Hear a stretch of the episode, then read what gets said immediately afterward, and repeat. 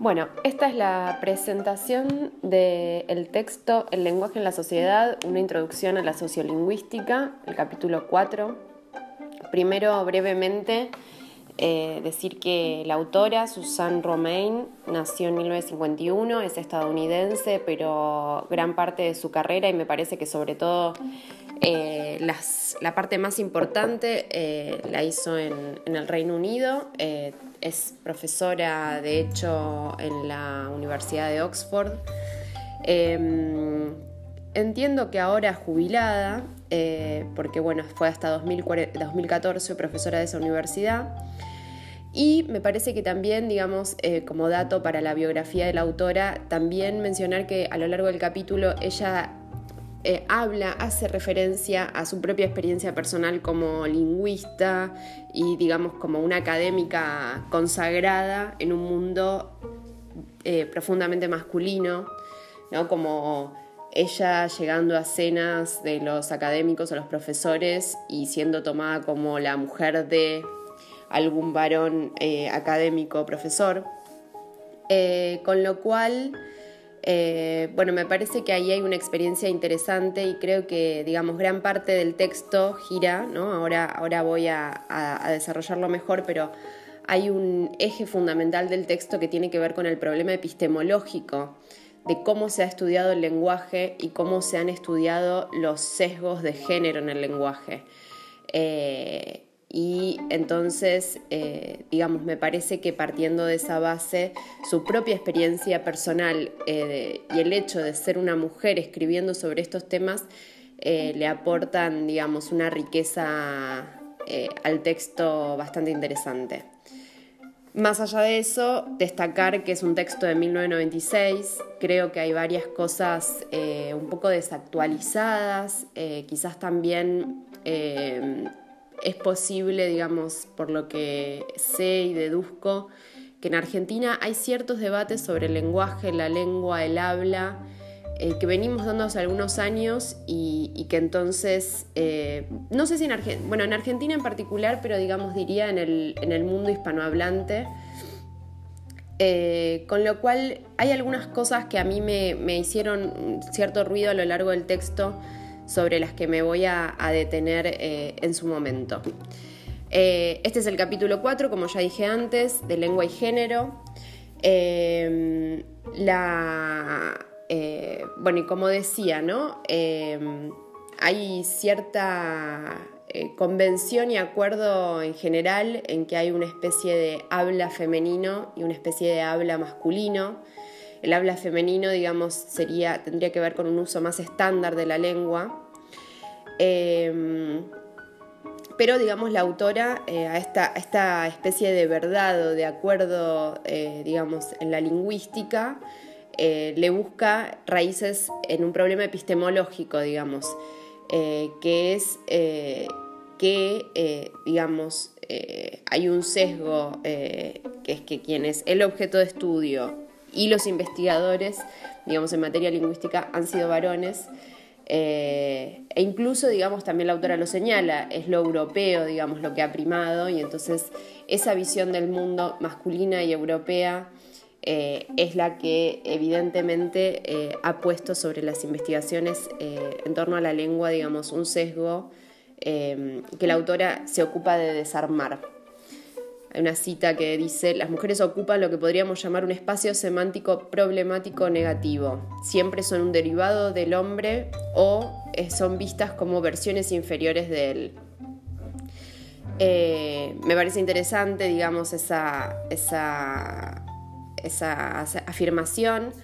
Eh, y además el hecho de que las mujeres hablan como hablan, o mejor dicho, hablamos como hablamos, eh, porque estamos en una posición de menos poder en relación a los hombres, y los hombres aparecen acá también como quienes crearon las lenguas, digamos, el inglés, el español, el alemán, digamos, eh, hay algo de la propiedad de la lengua que me parece que está bastante claro que es responsable de, los sesgos que tiene la lengua sexista, ¿no? Eh, hay un aspecto bastante polémico, digamos, que se lleva varias páginas del texto, eh, que tiene que ver con eh, que la autora, digamos, se detiene en discutir los argumentos biologicistas que se usaron para dar sustento eh, desde la naturaleza a la presunta inferioridad de la mujer. La investigación de los tamaños de los cerebros, eh, bueno, determinada debilidad supuestamente natural eh, y una serie de cuestiones que hoy están absolutamente discutidas pero que la autora, digamos, me parece que da vuelta de una forma un poco, por lo menos a mi entender, caprichosa, que tiene que ver con eh, que la mujer en realidad sería la forma básica humana. Eh, y que en realidad la mujer sería superior al hombre y que en realidad no es la mujer un apéndice del hombre, sino viceversa.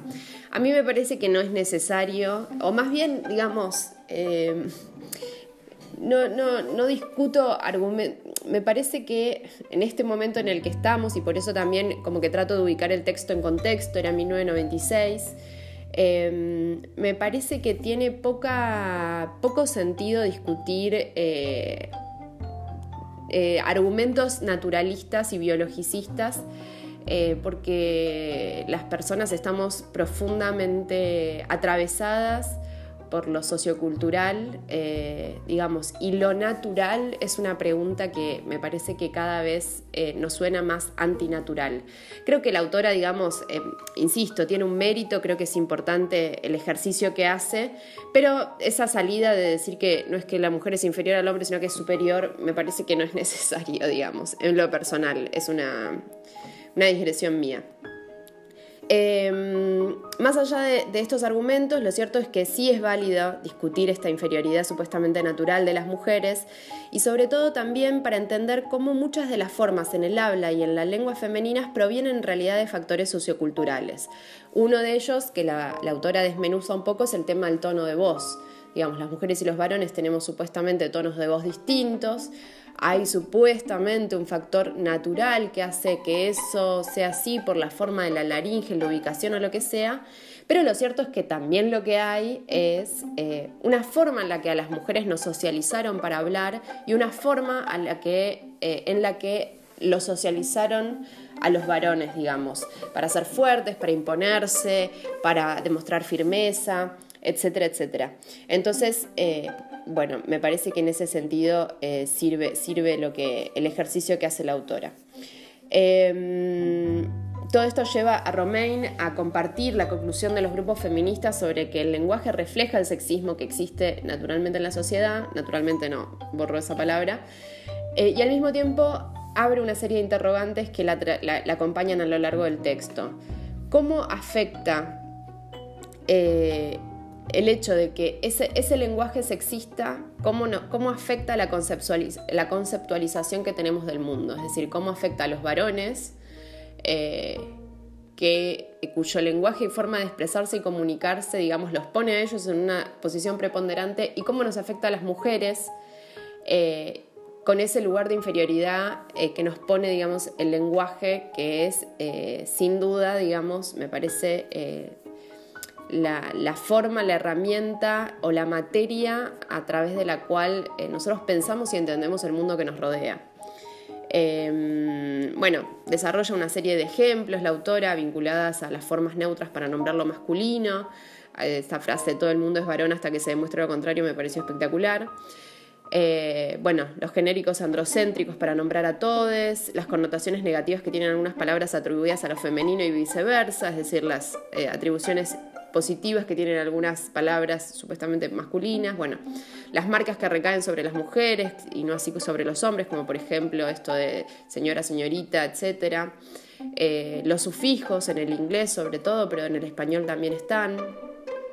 Em, y también eh, para mí incorpora una dimensión interesante eh, que creo que es, está muy vinculada a lo mediático y por eso también traigo un ejemplo personal, que es el tema de los temas femeninos y los temas masculinos, ¿no? Las mujeres chusmean, para decirlo en una jerga nuestra, eh, local, y los hombres hablan de trabajo, hablan de temas importantes y demás. En los medios de comunicación, que es el mundo en algún punto que yo conozco, eh, eso sucede todo el tiempo y sobre todo, digamos, sucede en términos de, de quiénes son las trabajadoras de prensa, las periodistas, eh, ¿dónde están las mujeres en los medios? Bueno, generalmente las mujeres en los medios están en las secciones llamadas blandas, ¿no? Moda, tendencia, salud, eh, sociedad, em, bueno, no sé, en los medios televisivos, en el, clima, es decir, presentando los temas amables, los temas de todos los días, los cotidianos y demás. Y en cambio los hombres obviamente están a cargo de hablar de política, hablar de economía, bueno, incluso hablar de deportes, ¿no? Esto es muy gráfico, digo, porque por un lado es muy burdo y por otro lado se da y se da y se da y se repite como una norma.